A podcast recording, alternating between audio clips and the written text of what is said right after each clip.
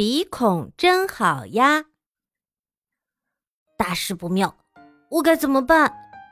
刚才我撕了一块厕纸，并团成一个小团儿，然后用唾沫弄湿，把它塞进鼻孔里玩。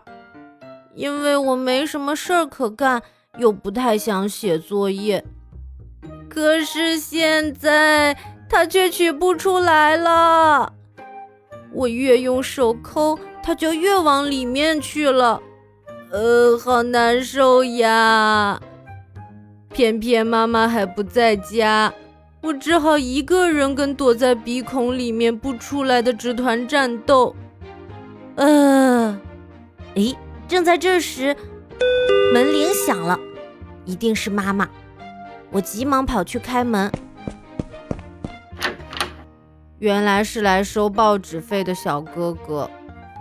我又失望又难受，呼哧呼哧地喘着粗气。小哥哥看到我的样子，大吃一惊，连忙问：“怎么了？怎么了？”我一边喘着粗气，一边比划着，把事情的经过告诉了他。小哥哥一听，赶紧进门，走到厨房，拿了两根筷子过来，说：“来，我帮你取出来。”他让我脸朝上，还把我的鼻子使劲往上搬，然后。两根筷子伸到鼻孔里，竟然把纸团掏了出来。啊，可算取出来了，鼻孔立刻就通畅起来。我高兴地笑了。小哥哥说：“我弟弟小的时候曾经把香烟的锡纸弄成一团塞到鼻孔里，结果取不出来了。于是我们就去找医生。你猜接下来发生了什么？”